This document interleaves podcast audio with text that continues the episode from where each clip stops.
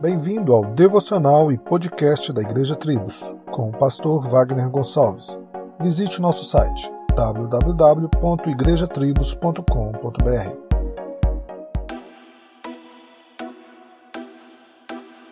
As dificuldades e perseguições dos cristãos não é um privilégio do nosso tempo. Paulo enfrentou a ira de Nero, João o exílio em Patmos e Tiago a espada de Herodes. Mas de maneira estranha, as cartas do Novo Testamento não são permeadas de medo. Os apóstolos não conclamaram a igreja a se proteger caso a missão de Jesus não desse certo. Como bons pastores, os apóstolos estavam atentos ao acontecimento dos seus dias e instruíram a igreja à luz deles. Contudo, não consideravam os acontecimentos ou impérios de sua época como definitivos. Embora Pedro tinha percebido que o fim de todas as coisas estava próximo, em vez de apresentar um gráfico detalhando as profecias, ele calmamente conclama os crentes a amarem, orarem e praticarem a hospitalidade. Do mesmo modo, enfrentando o exílio e a morte certa, João confiava o mundo e sua narrativa não eram definitivos, uma vez que o cordeiro imolado estava sendo louvado no céu